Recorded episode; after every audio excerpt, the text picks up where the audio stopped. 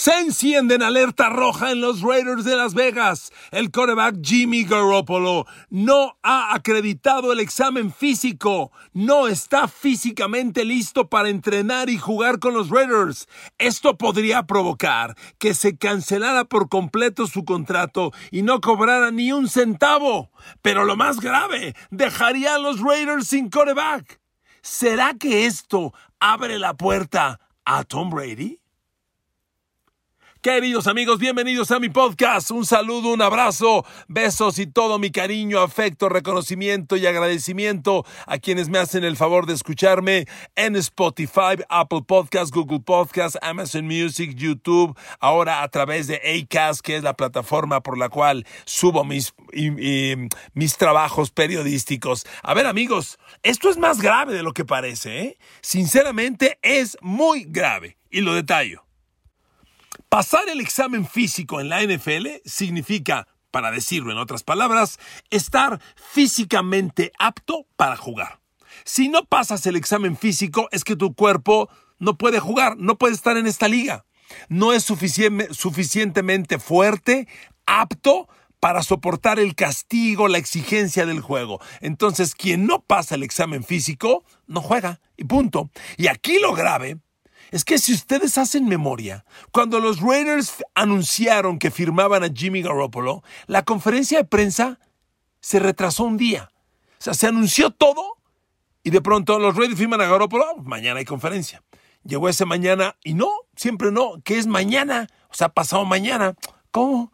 y llegó la conferencia de prensa. Resulta que cuando los Raiders se arreglan con Garópolo, al momento del examen físico, se dan cuenta que la fractura de tobillo que le cortó toda la temporada pasada no ha sanado por completo. Y que hay graves riesgos de que las cosas no caminen bien. Entonces los Raiders, para quitarse líos, dijeron, a ver, compadre, esto no se ve bien. Vamos a poner una cláusula en la que diga que si esto no está listo y tú no pasas el examen físico, nice to meet you, have a good day, que te vaya bien, compadre, en otro lado. Pero miren amigos, para mí esto tiene varias lecturas. La primera, Está muy grave la situación de Jimmy Garoppolo. Es un físico sumamente golpeado, sumamente desgastado. A ver, creo que si usted me, me, ha hecho el favor de seguirme en estos podcasts durante un buen tiempo, estará de acuerdo conmigo que hemos generado una frase usted y yo cuando hablamos de lesionados. Siempre decimos, nadie quiere lesionarse, pero por alguna razón hay los que recurrentemente se lesionan y los que casi nunca se lesionan. Y Jimmy Garoppolo es de los que casi siempre se lesionan. Por alguna razón, me queda claro que se debe preparar, entrenar, esforzar igual o más que todos, pero siempre se lesiona. Así pasa en la vida. Entonces, aquí hay algo muy grave. Esa fractura que sufrió, que si usted recuerda, le ocurre cuando tiene cargando a dos defensivos en la espalda e insiste en tratar de seguir corriendo y al dar un paso se fractura el tobillo, esa grave fractura no ha sanado. O fue tan devastadora que tiene consecuencias, espero equivocarme, permanentes o que, reitero, no han terminado por sanar. Y entonces los Raiders dicen, si no pasas el examen físico, no juegas. A ver, y aquí obliga, ¿qué es un examen físico? ¿Qué es un examen físico en la NFL? Miren amigos, en la NFL todo está documentado. No puedes sufrir de algo que no esté debida y oportunamente anotado, reportado y guardado en el historial. Y el historial incluye tus tiempos de high school, y de universidad. Entonces, todo de lo que Jimmy G se ha lesionado está en los, está en los archivos. Y cuando llega un examen físico, ¿qué hacen los médicos? Hombre, pues ¿qué cree usted? Placas de rayos X, placas de resonancia magnética, a revisar, oye, que te fracturaste un tobillo, vamos a sacar una plaquita, oye de otro lado, oye del otro lado, oye a ver por acá, oye mejor una resonancia, vamos a ver, checan y checan y checan cada lesión. Y cuando es Jimmy Garoppolo, yo te digo, oye, es que en el 2016 te lesionaste el, el mango rotador del hombro. Y luego, en el 2018, te rompiste el ligamento cruzado anterior en grado 3 de la rodilla izquierda. Y luego en el 2020 tuviste un esguince de tobillo alto grado 3. Y luego en noviembre 1 del 2020 tuviste un esguince de grado 3 en el otro tobillo que se le conoce como pedal ankle sprain en inglés, y luego en el 2021 tuviste un desgarre en la pantorrilla izquierda, y luego en el 2021 también tuviste una fractura del pulgar de la mano derecha, y en el mismo 2023 tuviste una rotura de ligamentos del pulgar de la mano derecha, y en el 2022 tuviste una separación de hombro derecho, y en el 2022 pasado tuviste la fractura en el tobillo izquierdo. Todas esas lesiones ha sufrido Jimmy Garoppolo en la NFL. Una, dos, tres, cuatro, cinco, seis, siete, ocho, nueve lesiones. Nueve lesiones que han ameritado de uno a varios días, a varias semanas, ausente. Vaya, de un partido, quiero, corrijo, han meditado de un partido ausente a varios partidos ausente de acuerdo a la gravedad. Entonces, con ese historial, imagínese usted el examen físico de Garópolo. A ver, ahora el hombro, del otro lado, no, otra placa. Ahora el otro hombro, ahora el pulgar, ahora la otra mano, ahora el tobillo, ahora el otro tobillo, ahora la rodilla, ahora del otro lado. Por Dios. O sea, Jimmy Garoppolo es como un mapa rayado por un lado y por el otro y por el otro y por el otro y por el otro. Y es obvio que con tal castigo haya consecuencias. Y aquí el tema es la lesión del año pasado. Pero miren amigos, todo esto fue tan grave que se documentó en el contrato de Garópolo. Y ese contrato ya se hizo público. Un periodista lo consiguió y lo publicó. Y entonces podemos leer los apartados. El contrato tiene lo que se le llama como addendum G. Un addendum en un contrato es un anexo. Cuando haces un contrato y dices tal, tal, tal cosa, se explica en el anexo 1, en el anexo 2. Bueno, en el contrato de Jimmy Garoppolo se generó un anexo G. Quiero pensar que hay anexo A, B, C, D, E, F. Seis anexos y el anexo G es el séptimo. Seguramente no todos tienen que ver con las lesiones. Pero mire, es tan yo lo leo tan crítico o tan contundente que me llama la atención. A ver, le leo cláusulas y a ver qué opina usted, ¿le parece? Primero le digo que este anexo G, adendum G, es una renuncia de Jimmy Garoppolo y una liberación que él hace del equipo en caso de que no pase el examen físico. Es decir, si no paso el examen físico, renuncio a todo el contrato, todo es mi culpa y no hay bronca. Eso dice Garópolo. En el caso de que no pase el examen físico, él, como consecuencia de la fractura que sufrió el año pasado en el segundo hueso metatarsiano del pie izquierdo, no no, yo renunciaría a mi contrato, dice Garoppolo, en su totalidad, eximiendo a los Raiders y a la NFL de cualquier culpa. Fíjese nada más la contundencia de la cláusula. En otra, en otra cláusula, Garópolo reconoce y renuncia expresamente al riesgo de sufrir más lesiones o incluso a una incapacidad permanente si es que siguiera jugando y asume todos los riesgos de continuar su carrera a pesar de la lesión y renuncia también a, cualquier reclamo a los Raiders y la NFL y otra persona en caso de hacerse responsables por su condición. Él sería el único y total responsable de cualquier lesión si es que sigue jugando. Los Raiders se encargaron de que en el contrato quedara claro que Garoppolo es totalmente responsable de que algo pueda ocurrir y que exime a los Raiders y a la liga de cualquier responsabilidad. A mí me parece contundente este, este apartado. No sé cómo lo piensa, cómo lo lea usted. Ahora, todo esto dependiendo del examen físico, el que no ha pasado. Y miren amigos, pues es increíble. Yo, hace poco en un podcast que hacía con ustedes para los Miami Dolphins y hablábamos de Tua Tagovailoa, les decía, hay momentos en cualquier actividad profesional que a quien debes escuchar es a los expertos y lo decíamos por el caso de Tua y las conmociones, y que hay que oír a los neurólogos. Bueno, aquí solamente hay que oír a los médicos. miren, déjenme hacer una comparación con el tema Tua Tagovailoa. para el caso de Tua hay que escuchar a los neurólogos. Bueno, con el caso de Jimmy G, a los médicos en medicina deportiva. Jimmy Garoppolo está, Jimmy Garoppolo está tan desgastado, tan lastimado, le duele tanto por todos lados que el jugador corre el riesgo de ya no ser físicamente apto para seguir jugando.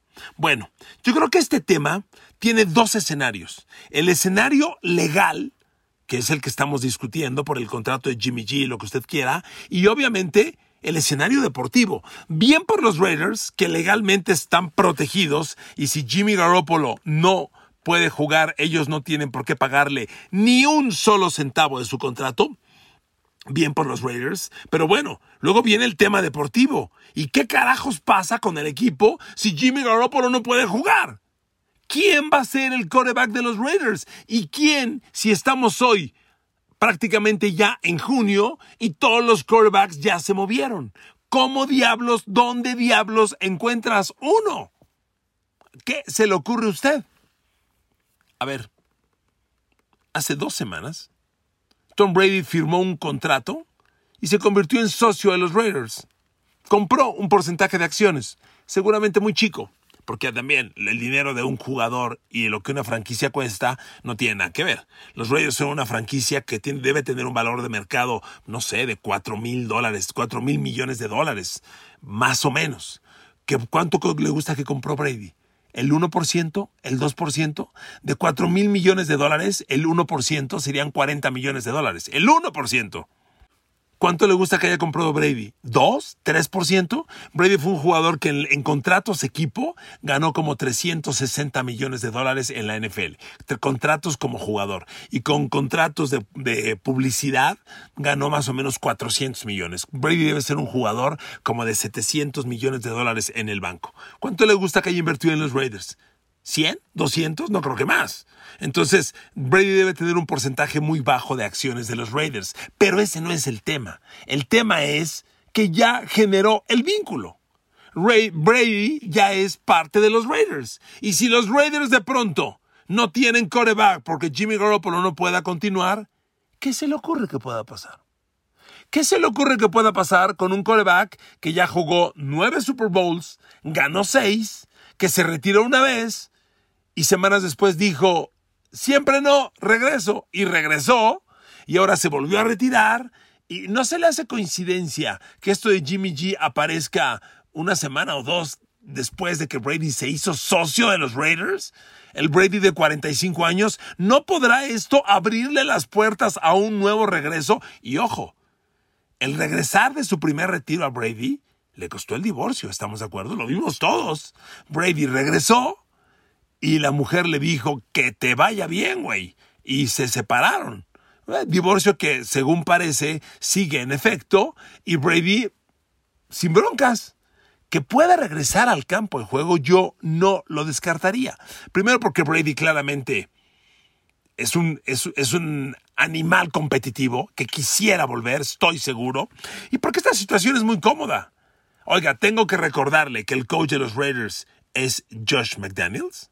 Tengo que recordarle que Josh McDaniels fue 12 años el coordinador ofensivo de Tom Brady. El coordinador ofensivo, entiéndase, literalmente el que le habla al oído al coreback. Porque además de entrenar todos los días de toda la semana y trabajar juntos el programa de juego, en el partido, el coreback tiene en su casco una bocina. Y al que escucha, es al coordinador ofensivo. Y ese fue Josh McDaniels, la voz en el oído de Brady por 12 años. ¿Usted negaría la posibilidad de un reencuentro? Mm, me parece que está clarísimo, clarísimo. Pero a ver, regresemos con Jimmy G. Todo esto se termina si Jimmy Garoppolo es capaz de pasar el examen físico. Ese es el tema, que pase el examen físico. Pero el examen físico debe ser violento. Los médicos, cuando revisan una radiografía, la lectura que un médico le da a una radiografía, ni usted ni yo la comprendemos. Son los ojos de un doctor el que entiende cada separación, el que entiende cada blanco, cada oscuro, cada negro, cómo los interpretan, y a, una placa de rayos X le sigue una placa de resonancia magnética con los detalles todavía más precisos. Y le repito, cuando es un mapa como el de Jimmy G, cortado y lastimado por todos lados, pues debe haber pendientes, pero todos. Miren, aquí, tristemente, pues Jimmy Garoppolo ha sido un jugador sumamente vulnerable.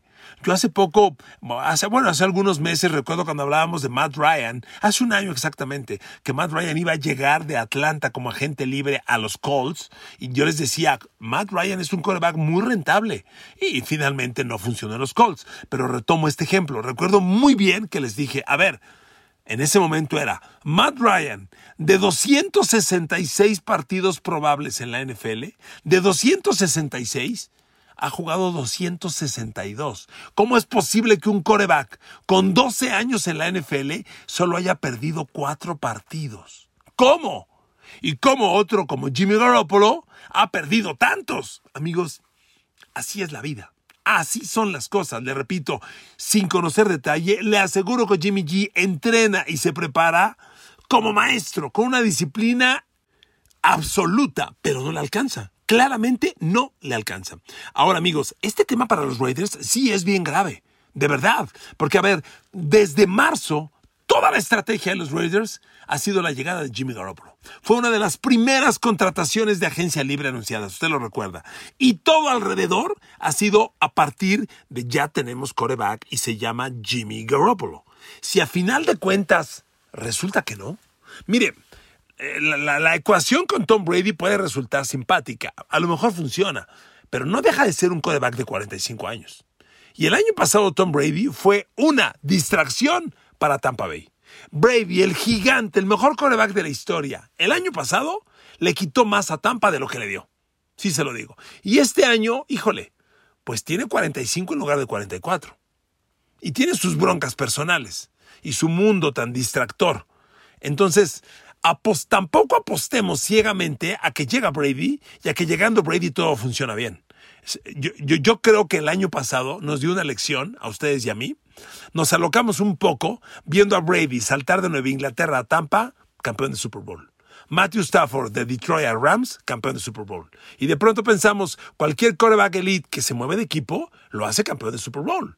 Y Russell Wilson fracasó tremendamente en Denver. Y Matt Ryan en, en, Indianapolis. Entonces, un cambio de quarterback, aunque sea elite, tampoco garantiza todo. Ni porque se llame Brady, ni porque tenga a Josh McDaniels de coach. En esta liga todo se cobra muy caro. Entonces, no es un escenario necesariamente que se vaya a dar y necesariamente que vaya a ser exitoso. Pero mi punto es, ¿dónde quedan los Raiders? A ver, este escenario es sumamente riesgoso. De verdad. El equipo tiene estructura, tiene armas, se ve interesante. Yo creo que el ataque de Raiders, si Garoppolo está sano al 100% y compite como lo hemos visto, Raiders puede competir muy bien. Pensar que alcance a Jimmy, a Patrick Mahomes, bueno, ¿qué digo Patrick Mahomes? A Justin Herbert se me hace una locura. Pero bueno, Raiders al 100% puede competir. Pero con este escenario, a ver amigos, y si lo de Raiders no funciona, y si lo de Tom Brady no se da o no existe, ¿quién va a ser el coreback de los Raiders? Los Raiders van a apostar por Jared Stidham todo el año. Híjole, es una apuesta. Eh, no, es una apuesta ganadora. A ver, no, no descarto que Jared Stidham pueda competir respetablemente, pero por Dios, estás en la división de Patrick Mahomes, Russell Wilson y Justin Herbert. Estás en la conferencia de Joe Burrow, Josh Allen, Trevor Lawrence, Lamar Jackson. ¿Vas a competir con Jared Stidham? Perdón, no mames. No mames, ¿de dónde? ¿Cómo? Imposible. Entonces, súbitamente se da esta noticia y yo le voy a decir una cosa.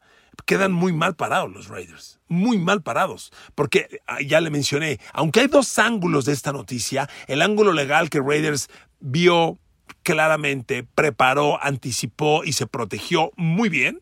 Perfecto, aplausos. Pero el lado deportivo, ¿quién carajos va a ser tu coreback? Miren, esto surgió el fin de semana y detonó, hizo bomba. Y hoy está ahí y nadie lo ha negado, nadie lo ha desmentido. Es una realidad. Pero, amigos, el tema está en que si Jimmy Garoppolo no puede jugar, los Reds van a tener un problema bien grave. Encontrar un coreback es imposible. El único camino medio para salvar la temporada y para generar ciertas ilusiones es Tom Brady. Y Raiders con Tom Brady, como están las cosas, yo no le apuesto a que le, a que le puedan competir, yo no diga ganar, competir bien a, Patrick Mahomes, por Dios. Lo veo muy difícil, pero sí se me hace muy sospechoso que Brady hace dos semanas termina, agrega el contrato con los Raiders, acuerda esta sociedad y de pronto detona esto.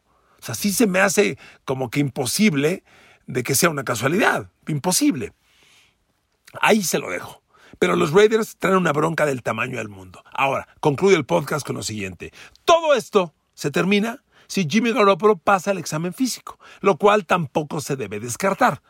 Si él se atrevió a firmar con cláusulas tan riesgosas, es porque él y su agente, que debidamente vieron a doctores en San Francisco y en otro lado previamente, porque ahí ocurrió la lesión, le dieron expectativa de sanar. Sí llama la atención que habiendo ocurrido esa lesión, ¿cuándo se lesionó Jimmy G? Se lesionó, puta, por ahí de noviembre, si no me falla la memoria. Estamos ya en junio, prácticamente y siguen las repercusiones. Entonces, híjole, quiero pensar que Jimmy Garoppolo sabe, confía plenamente en que puede pasar el examen físico. Pero miren, que puede pasar el examen físico es una cosa. Que puede ejecutar en el campo al 100%, competirle y ganarle a Patrick Mahomes o a Herbert o a Allen o a etcétera, es otra. Si hoy los Raiders la tenían difícil, perdón, si ayer los Raiders la tenían difícil, hoy la tienen peor porque Jimmy Garoppolo, en el mejor de los casos, va a jugar y a ver para qué le alcanza. Pero pensar que el Jimmy Garoppolo sane y juegue en septiembre y sea el mejor Jimmy Garoppolo, yo no lo compro. Y esto de pronto se ha puesto complicado, grave, riesgoso para los Raiders. Qué pena, es un equipo que quiero y admiro mucho, pero esto, por donde lo quieran ver, no pinta bien, a pesar de que legalmente los Raiders se protegieron. Sí, se protegieron en lo legal y en lo financiero. Y en lo deportivo, ¿quién carajos va a ser el coreback de los Raiders? No se ve bien. Gracias por escuchar este podcast. Que Dios los bendiga y hasta el día de mañana.